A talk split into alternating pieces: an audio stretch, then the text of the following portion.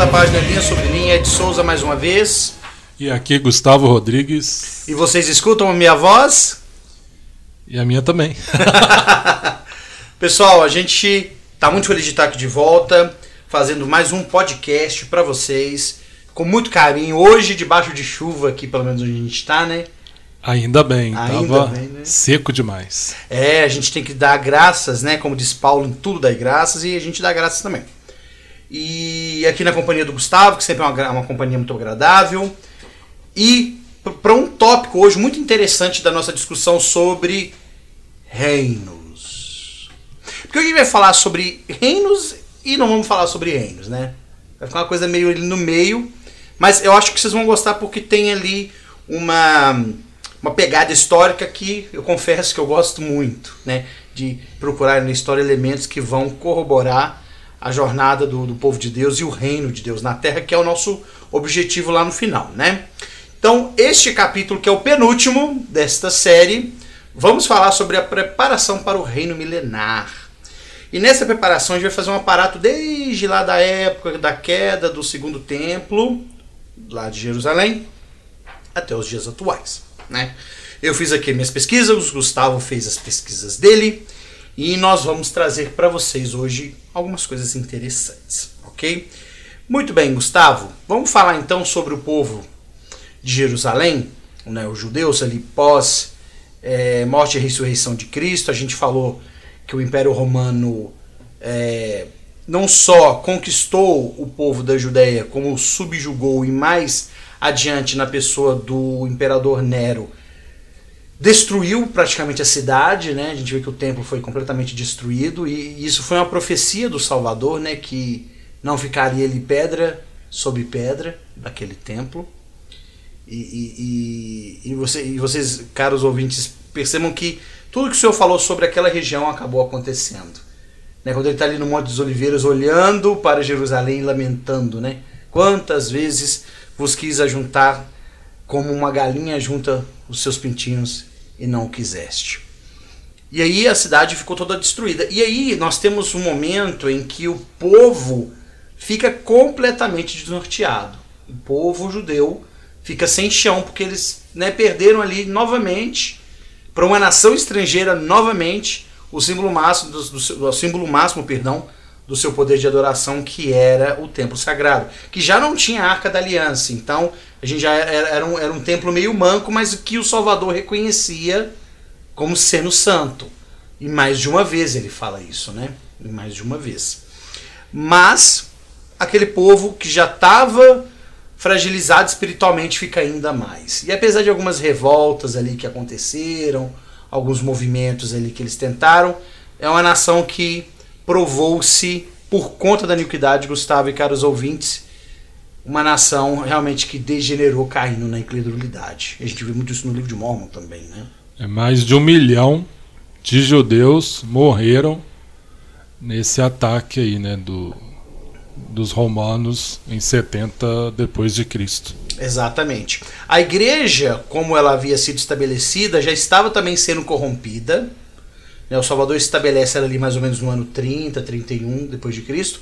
E lá no ano 70 ela já está também titubeando. Eu não estou falando dos judeus e da, das coisas que eles viviam lá, né? O judaísmo. Estou falando do que Cristo deixou, né? O Evangelho. Os apóstolos espalhados, né? Pregando o Evangelho em todo mundo como havia sido, como haviam sido comissionados a fazer.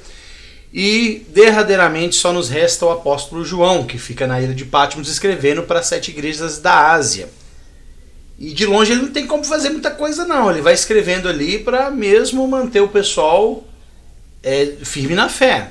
Né? É, Alguns estudiosos acreditam até que aquelas sete igrejas da Ásia, que a Ásia Menor era, era uma região de eh, província de Roma, né?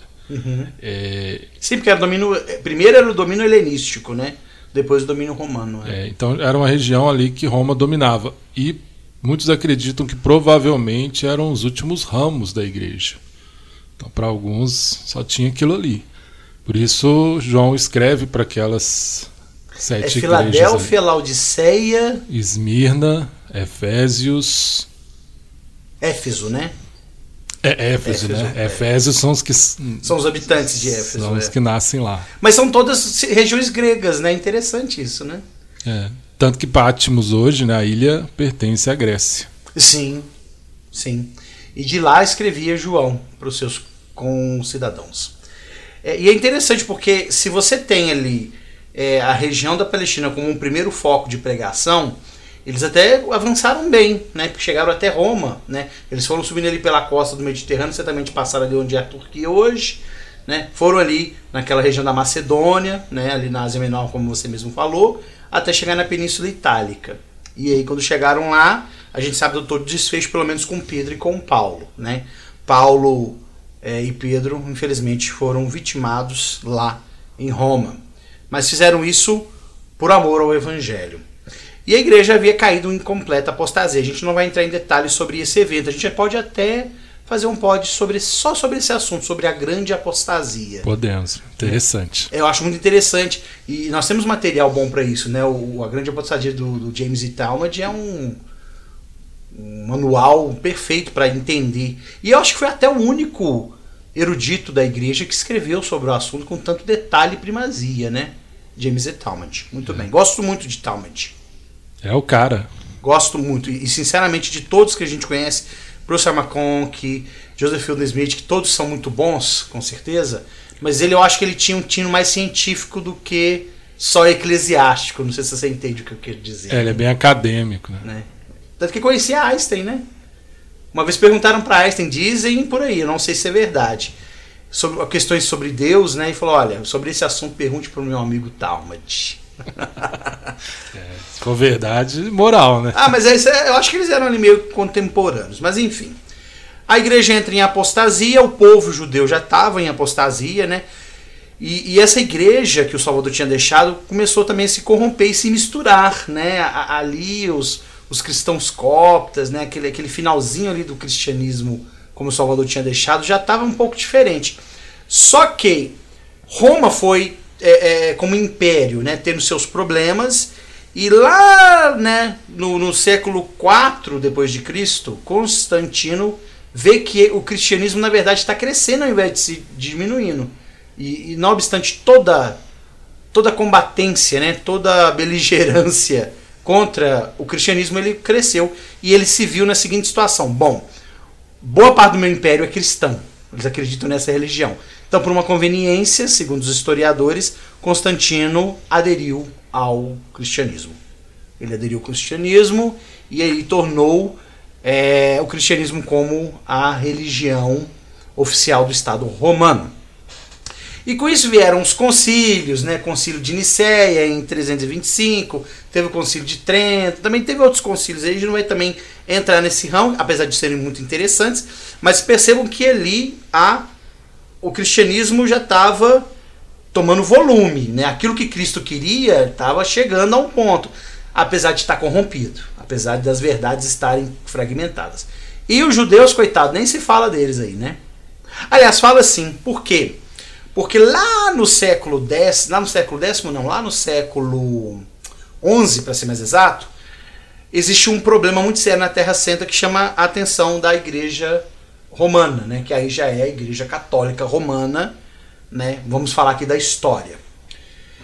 E é, na época era o Papa Clemente, não sei qual que é o número, se era Clemente III, se era o quinto, mas era um Papa Clemente que ordena que um grupo de, de cavaleiros vá conquistar a Terra Santa, tomá-la dos mouros e per- permitir que cristãos e outros possam adorar na Cidade Santa. Que na verdade parece muito bonito, né? Mas o que consta é que era um poder que eles queriam ter. E a Terra Santa, e o poder da Terra Santa não era só um poder religioso, tinha um poder ideológico e político por trás. Então ele ordena essas cruzadas. E são ao todo, Gustavo, oito cruzadas à Terra Santa. né? Na tentativa de eh, proteger os peregrinos que iam até a Terra Santa fazer as suas peregrinações. Ah, e lembrando que ali era um local sagrado para os muçulmanos, por quê, Gustavo?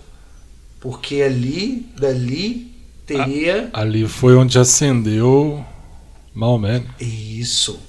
Exato. segundo lá o, o Corão. E foi precisamente onde é o Domo da Rocha hoje, onde tem aquela cúpula, né? É, de, aquela cúpula dourada muito bonita, muito icônica lá de Jerusalém.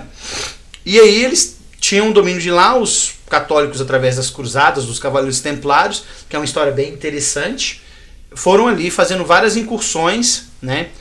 É, a primeira cruzada, se não me engano, foi em 10, foi 1095 até 1093 depois de Cristo. E aí várias outras campanhas desse sentido foram acontecendo com alguns intervalos de 50, talvez 60 anos. E o povo judeu que morava naquela região sempre ali fragilizado, porque cada hora vem um tomar a terra deles. Ou eram os muçulmanos, ou eram os romanos, na figura dos cavaleiros templários. Enfim, era uma bagunça. Até que por fim Saladino, que era o grande líder muçulmano ali do Império Persa, vai lá e põe ordem na casa e fala: Não, isso aqui é nosso, tá tudo dominado.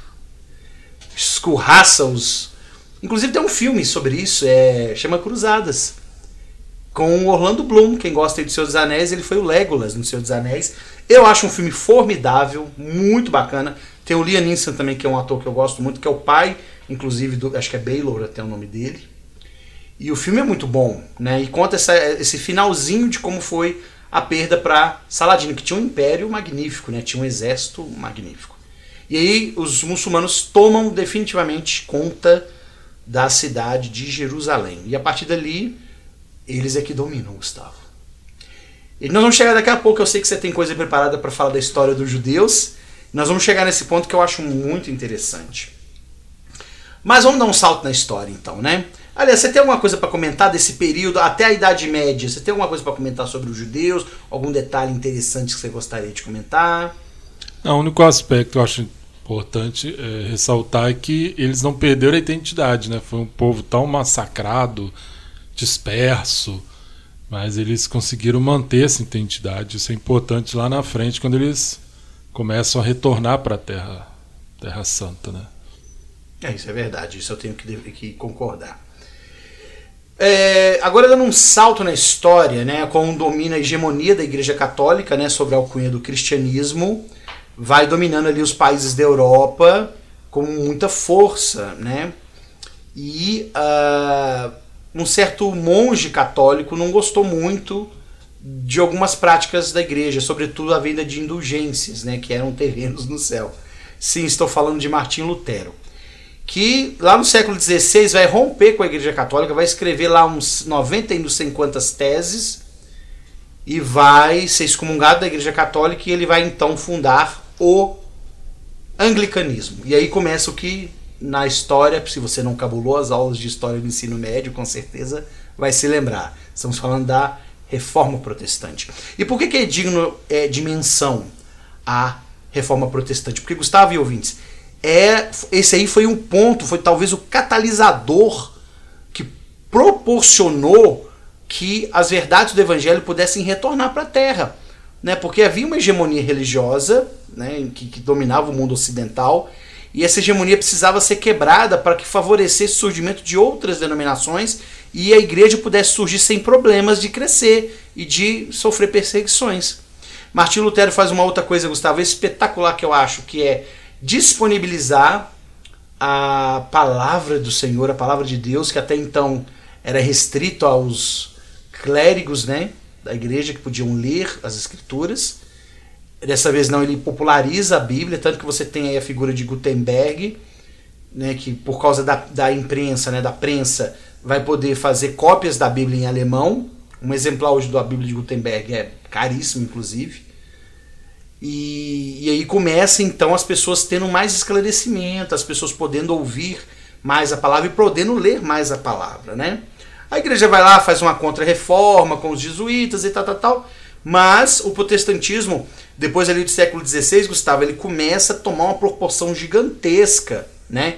E do anglicanismo você vai pro é, qual que foi aquela igreja que foi fundada pelo Ricardo VIII? Porque ele separou da mulher e rompeu com a igreja. É anglicana. E qual foi a igreja que Lutero fundou então? Foi o anglicanismo, não foi não? É que na verdade acho que Lutero não chegou a fundar uma igreja, né? Seus, Não, foi, foi a igreja luterana, né? Seus Isso. seguidores que fundaram. Que fundaram. Desculpa, luterana. caros ouvintes, o Ed Souza errou aqui. Quem fundou o anglicanismo foi o Henrique VIII, porque ele queria divorciar, o Papa impediu e ele falou: Olha, eu sou o rei dessa bagaça aqui, quem manda aqui sou eu. Rompeu com a igreja, fundou a própria religião que foi o anglicanismo, mas eh, sim, o luteranismo lá atrás eh, foi algo que surgiu em consequência do trabalho de Lutero. Muito obrigado, Gustavo. Eu até conheci uma pessoa que era luterana, inclusive. Não sei se luteranismo hoje é religião oficial lá na Alemanha, mas talvez seja. Anglicanismo na Inglaterra eu sei que é. A religião oficial na Inglaterra é o anglicanismo, até hoje. É a igreja da monarquia lá. A igreja da monarquia, muito bem. É, bom, com essa reforma protestante, com outras denominações religiosas crescendo, é óbvio, a Igreja Católica vai empreender campanhas, né, como eu falei, a contra-reforma, né, com os jesuítas e tudo, tudo na intenção aí de catequizar, e você ter eles vindo aqui pro Brasil, catequizar os índios, né, Ilha de Veracruz, blá blá blá, blá blá blá. Você tem aí a igreja espalhando a mensagem, a igreja católica, viu gente? Espalhando a mensagem por todo o, o, o, vasto mundo que era conhecido até então, inclusive proporcionando as grandes descobertas. Você tem Cristóvão Colombo, que descobriu a América em 1494, 1494. E depois, lá para frente, os puritanos ingleses, querendo fugir dessa repressão religiosa do Henrique VIII, vêm parar aqui na América, lá na Nova Inglaterra. Eles sofrem um perrengue no começo, porque eles chegam numa época complicada, muitos deles morrem. Os índios ajudam a cultivar o solo, a preparar alimentos e tal. Ali você tem o evento de ação de graças e tal, tal, tal. E ali você começa a formação dos Estados Unidos da América, na costa leste. Onde ficam, como a gente também lembra de história. E, gente, eu falo muito de história, e muita coisa que eu tô falando aqui eu falo de memória, porque eu lembro das aulas de história dos meus professores. Não lembro o nome deles, não, mas lembro das aulas. O Ed frequentava a escola e não cabulava as aulas de história. Bom, brincadeiras à parte. Então, nas, nessas, essas 13 colônias são formadas lá nos Estados Unidos da América. Enquanto isso, o povo de Jerusalém está lá. Uma nação fragilizada, muitos conflitos entre os descendentes de Ismael, os muçulmanos, né? os povos semitas que moravam naquela região. Então você tem todo aquele conflito acontecendo de forma coadjuvante, sem muita atenção do mundo externo.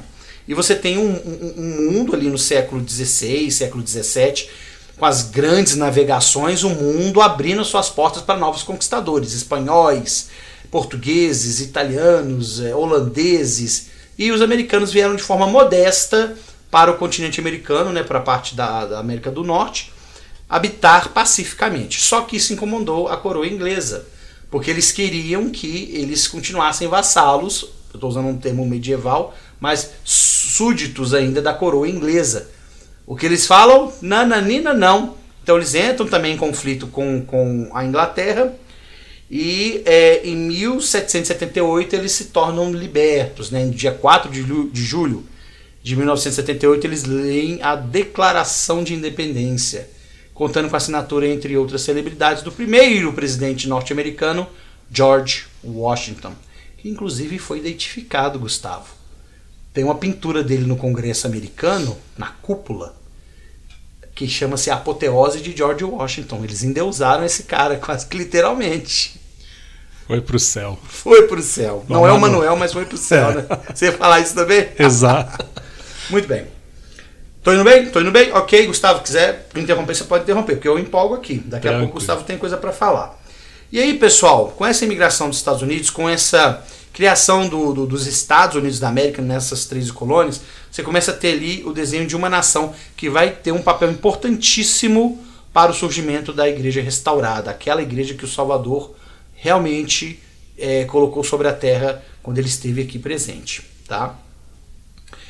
Quando a gente fala de Estados Unidos lá na primeira metade do século XIX, a gente tem uma nação uh, dividida, né, ainda, é, muitos estados do sul muito é, é, com a, escrava, a escravidão muito acentuada. Nessa época a discussão ainda era mais, é, como diz, mais velada, mas já tava, já, já tinha já tinha um fomento sobre possível libertação dos escravos e tudo. O que vai acontecer lá com Abraham Lincoln, lá em 1865, é, com a Guerra Civil Americana. Mas você tem ali uns Estados Unidos, Gustavo, repleto de religiões. Né? Joseph registra para nós boa parte delas: batistas, presbiterianos, metodistas. Então tinha uma pluralidade bacana de igrejas e foi nesse cenário propício que foi preparado lá atrás foi que o Senhor pôde restaurar a igreja. E vocês podem se perguntar, Ed Souza, mas por que é importante eu saber disso e o que isso tem a ver com reinos? Ora, se o reino de Deus é o principal reino que, que precisa ser estabelecido, e lá na visão, no sonho de Nabucodonosor, Daniel inter, interpretou muito categoricamente e muito corretamente como sendo a pedra que foi cortada sem mãos e que vai derrubar todos os outros reinos, então é pertinente a gente falar sobretudo como que esse reino vai se estabelecer sobre a terra. E não poderia acontecer isso se você não tivesse uma uma uma reforma protestante, se você não tivesse outras eh, a liberdade religiosa bem acentuada sendo cultivada ali é, pós é, renascimento com o iluminismo essas ideias que vieram surgindo depois até chegar no ponto que a igreja podia ser restaurada sem grandes problemas Joseph enfrentou problemas quando ele restaurou a igreja, enfrentou demais. Perseguições que vocês já sabem quais são. Só para citar algumas aqui, o corpo coberto de piche e penas. Só para citar uma delas. Né? Mas, ainda assim, era uma, era uma terra livre que possibilitava isso. Se fosse no Brasil, isso não aconteceria. É, a gente vê que Joseph é, acabou morrendo, né? Foi assassinado lá na cadeia. Mas se fosse naquela época ali, alguns séculos atrás, por exemplo, na Europa, que era ali, né, o, no, o velho mundo, mas o mundo conhecido até então, né, ele certamente não conseguiria ter o êxodo né, de poder ajudar ali a estabelecer o alicerce da, da Igreja de Cristo, porque alguns que né, ousaram é, oferecer uma certa liberdade religiosa, que tentaram traduzir a Bíblia ali, né, torná-la mais acessível, acabaram sendo mortos. Né? Tem até um livro interessante que é o Livro dos Mártires, que conta muito que eu, né, alguns ali de destaque dos primeiros ali dos é, protestantes passaram, né, como eles foram mortos de forma cruel, brutal, é, e por ordem de monarcas ali que assim decretaram. Então, provavelmente Joseph talvez teria morrido ainda, ainda um garoto ou, ou jovem e não teria ter conseguido. Então esse ambiente, né, o solo ali da região onde ele vivia ali nos Estados Unidos, né, o próprio país tendo essa liberdade religiosa, tudo isso vai lá do início, quando eles começam a construir o país, a constituição, os direitos, a liberdade religiosa, tudo isso foi um fator fundamental, senão certamente não tinha como o, a igreja ser estabelecida, a restauração começar. Então, tudo foi sendo preparado, né? É, é o solo que é preparado até a semente ser colocada ali para crescer. É, porque imagina você, a igreja foi. A restauração começou em 1822 com a primeira visão. Em 1822, Dom Pedro I estava declarando a independência do Brasil às margens do rio Ipiranga. 21 de abril. Não, 21 de abril não. Dia 7 de setembro, desculpa. 21 de abril é. Gente, desculpa, 21 de abril é Tiradentes. Dia 7 de setembro, perdão, essa gafa eu não cometo mais. É, e aí, inclusive, eu fui visitar o túmulo de Dom Pedro, o antigo túmulo nas margens do Rio Ipiranga, em São Paulo. Um lugar muito bonito. Só lamento não poder ter visitado o Museu do Ipiranga. Um abraço para os meus amigos de São Paulo, cidade, e de São Paulo, estado. Uma região muito bacana. Vocês têm uma riqueza cultural muito grande valorizem. Nós aqui em Minas temos também, com certeza. Bom, e aí o Gustavo falou tudo, né? Era uma região solo fértil, propício para tal. Então aí a igreja é restaurada, é claro que enfrenta algumas, alguns problemas no, no leste. Brigham é inspirada a levar o povo para o oeste, que inclusive sob a chancela do próprio governo americano, é, eles podiam habitar a terra, né? houve ali alguns conflitos, é claro, mas eles podiam migrar para lá e ali eles puderam se estabelecer mais tranquilamente e hoje, por conta disso, a igreja se estabeleceu no, no Vale do, do, Lago Salgado e depois dali foi se espalhando para México, Canadá, Inglaterra, que já estava acontecendo desde a época que Joseph ainda estava vivo.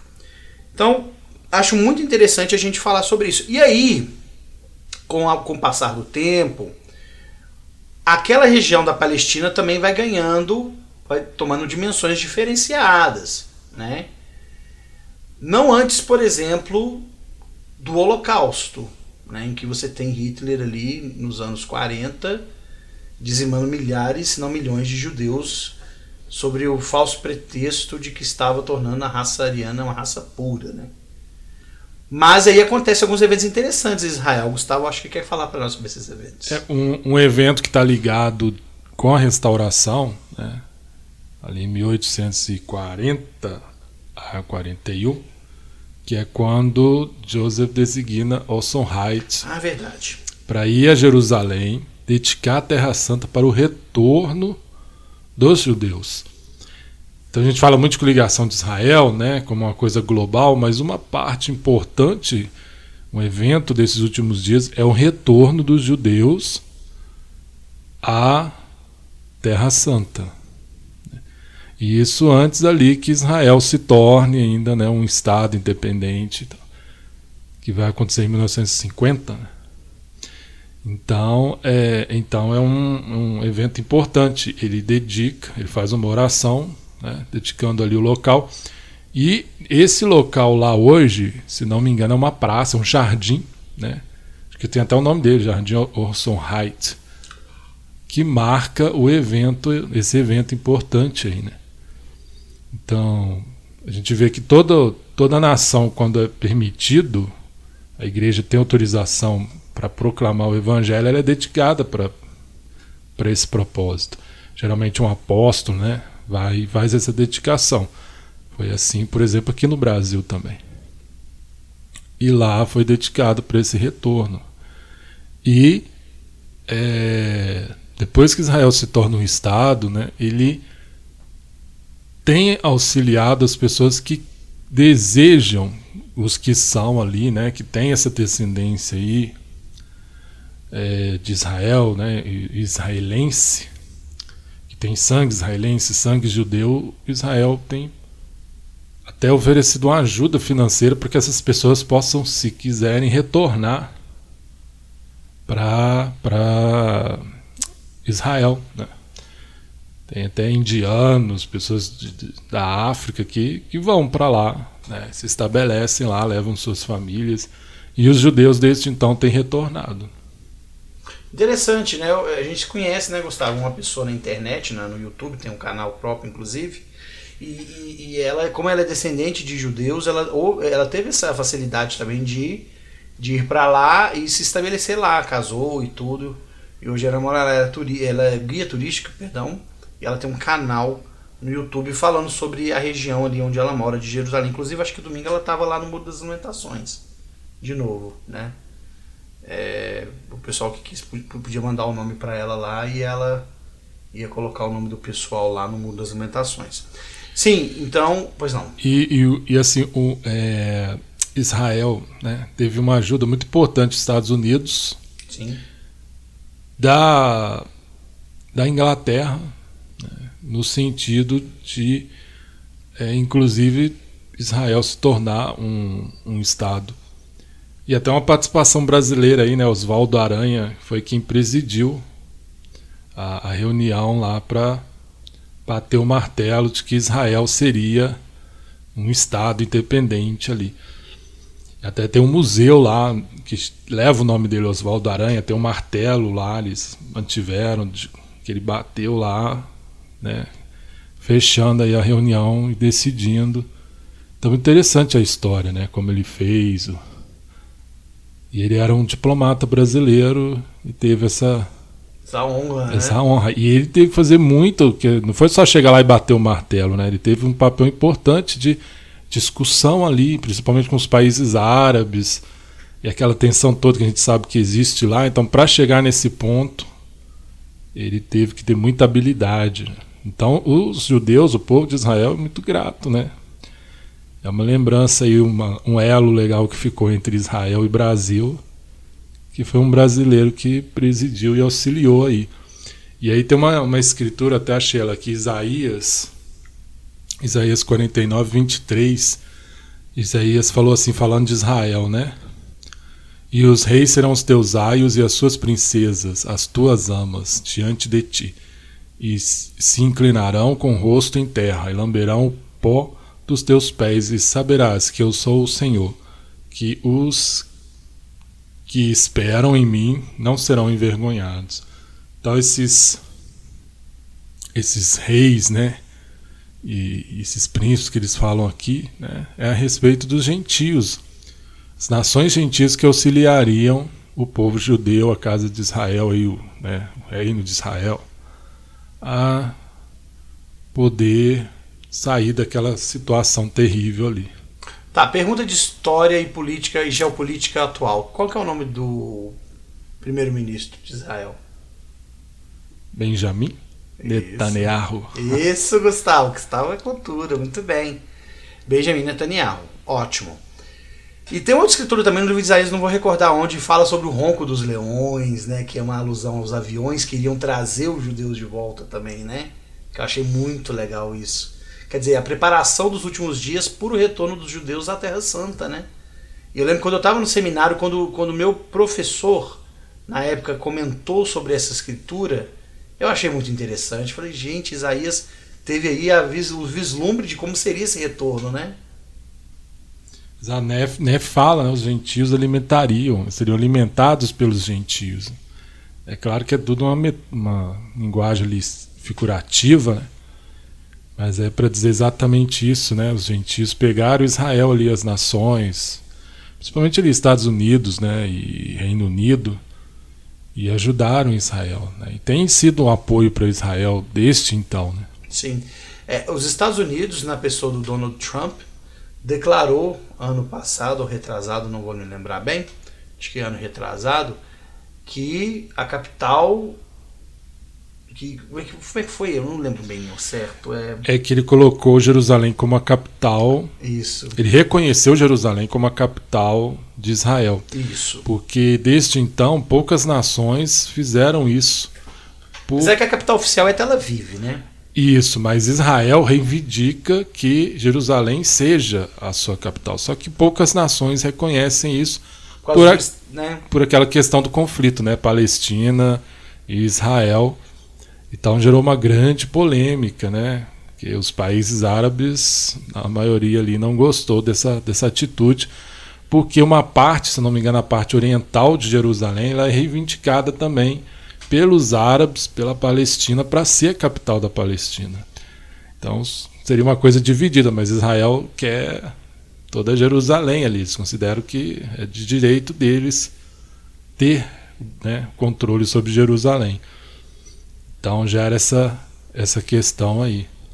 É, e, o conflito lá não para. Eu sei que Israel. Pois não. não desculpe interromper, é, só um acréscimo aqui. E aí é, os Estados Unidos colocou uma embaixada em Jerusalém, porque até então era um. Como falo quando não é embaixada, é menos. É, consulado? Um consulado, né? Até então era um consulado. Mas ele transferiu a embaixada para lá. E o governo aqui brasileiro também estava com essa ideia, mas também gerou uma certa polêmica e ele, né, o governo aqui deixou quieto assim, mas também demonstrou assim esse reconhecimento aí que Israel tem direito a Jerusalém. É, e vai chegar um momento que as nações vão ter que tomar partido, né, contra ou a favor de Israel. Isso aí é um fato. Né, os Estados Unidos já declarou, né, com, através de Donald Trump, essa, esse apoio. E logo o Brasil vai ter que se posicionar também, porque vai chegar o dia em que Israel vai entrar em conflito. É, Israel, gente, tem uma, um arsenal bélico muito moderno. Talvez o exército israelense seja o mais bem preparado do mundo, apesar do tamanho do país não ser lá grandes coisas, mas eles têm um poder bélico muito grande, tanto que eu trabalhei com o aeroporto uma época e, e eu tive um, um chefe que fez treinamento em Israel dessa área militar. E, e ele falou, cara, os, eles são muito capazes. Tanto que ele na faixa de Gaza, vocês acompanharam o noticiário recentemente, falando sobre todo aquele arsenal que eles têm ali na faixa de Gaza, ou pelo menos beirando a faixa de Gaza, para neutralizar os foguetes, né, os mísseis que vêm do campo inimigo. Eu não vou lembrar o nome dos, dos uh, lança-mísseis dos, dos israelenses, Mas eu sei que cada míssil que eles lançam são mais de 40 mil dólares que custa, né? Mas é interessante porque eles têm um aparato bélico gigantesco, mas vai chegar um tempo que eles vão ficar encurralados lá no Monte das Oliveiras quando o Salvador vai aparecer. Eles chamam domo de ferro. Isso, o domo de ferro, the Iron Dome. Isso Que mesmo. aí, quando o míssil vem ali, lançado pelo Hamas, esse, eles lançam um míssil que ele é capaz de ver ali o local e atingir. Se o míssil não for ah, para o- né, ele- o sistema lá reconhece isso, identifica, detecta. Se não for área numa área habitável, ele deixa cair. É, Mas é se barato, for, né? ele vai lá e intercepta. pega ele de jeito lá. Pois é, gente, olha que tecnologia bacana, né? Um míssil que consegue rastrear o outro exatamente e destruí-lo em pleno ar. Eu vi cenas disso acontecendo e achei muito interessante. Eu vi filmagens e assim achei fenomenal, achei muito interessante. Mas Israel é um, é um país pequeno que está ali rodeado de inimigos, né? Você tem os, os- né, o Hamas que está ali na faixa de Gaza, os palestinos, você tem é, é, o próprio Estado muçulmano, né? Não estou falando que eles em si sejam um problema, mas você tem os radicais, né? Que reivindicam ali também o poderio da Terra Santa. Então, é interessante você ter uma perspectiva disso. E como que tudo isso está sendo uma preparação, né, Gustavo, para o reino milenar do Senhor, né? Para quando ele vier reinar pessoalmente sobre a Terra. É, Jeru- é, Jerusalém, eu falar Jerusalém, Isaías, né? 2, versículo 3. O Senhor fala lá, né? De Sião sairá a lei e de Jerusalém a palavra do Senhor. Nós estamos vendo a doutrina e convênio, o Senhor deixa claro ali, né? Local central de Jerusalém fica ali no Missouri, condado de Jackson. Da Nova Jerusalém. e ali né? será a nova Jerusalém, né? Isso. Ele chama até a cidade de Sião. E a antiga Jerusalém também será, né, uma das capitais. É Sião e Jerusalém serão as capitais deste reino milenar. Então é interessante a gente acompanhar o que vai acontecer, né, até a- daqui até os próximos aí anos, décadas e vamos ver até quando, né, Salvador virá é, os eventos que vão acontecer. E esses eventos que estão acontecendo, por exemplo, ali na região de Israel, tudo isso é uma, realmente uma preparação. E para quem quer um sinal aí bem forte de que né, se aproxima cada vez mais a vinda de Cristo e, consequentemente, né, do reino dele, milenar, o milênio, é o retorno dos judeus a né, Jerusalém, a Israel ali, a terra deles, né? Assim como também a restauração do evangelho, que ocorre aqui, né, no continente americano lá nos Estados Unidos. E, se e por causa de sua influência conseguiu espalhar pelo mundo inteiro. Hoje a Igreja de Jesus Cristo dos Santos dos Últimos Dias está em praticamente todos os países onde foi possível chegar. É óbvio que ainda existem algumas restrições que impedem a igreja de se estabelecer, né, como com proselitismo e com edifícios e tal. Mas a gente sabe que está caminhando para um, uma ocupação ou como diz Neff, né, com uma se espalhar pela terra de forma que, embora a igreja seja relativamente pequena, como disse Neff, né, ela vai estar espalhada por toda a face da terra.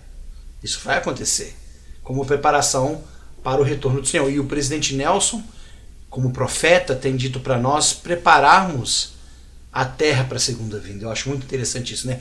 É, é, é, com o Monson a gente teve aquela coisa de acelerar a obra, né? Hasten the work, acelerar a obra. E com o presidente Nelson nós temos que preparar a terra para a segunda vinda, para esse reino milenar. Bom, no próximo episódio a gente vai falar sobre algumas coisas da época de Joseph que talvez muitos de vocês não conheçam, né, Gustavo? Como por exemplo o Conselho dos 50. Nós vamos falar sobre isso, como isso vai ajudar a preparar para o reino milenar do Salvador. Não é 3, não é 12, não é 70, é 50. É 50. então, eu espero que vocês estejam conosco no nosso próximo episódio. Obrigado, Gustavo. Obrigado, ouvintes. Foi um prazer mais uma vez trazer aqui elementos históricos para entranhar nesse universo maravilhoso que é o Evangelho de Jesus Cristo. E com certeza saio daqui mais uma vez feliz por ter aprendido coisas e aumentado meu testemunho de Jesus Cristo. Eu quero deixar uma coisa bem clara para vocês. Eu sei que a igreja de Jesus Cristo dos santos dos últimos dias é o reino de Deus estabelecido aqui na terra. E que tudo que nós trazemos aqui é para a glória de Deus e de seu Cristo. Não é para o enaltecimento e engrandecimento meu e do Gustavo, mas é para a glória do nosso Senhor, ok? Um abraço a todos. Falou, Gustavo. Obrigado, Ed. Obrigado a você aí que ouviu esse episódio e convidamos para ouvir o próximo. Vai ser muito bom, né? Vai ser um episódio que vai fechar com chave de ouro toda essa série de reinos. E vamos falar do mais importante, o reino de Deus, como ele será, né? que a gente pode aprender nas Escrituras. Então, um abraço, até a próxima.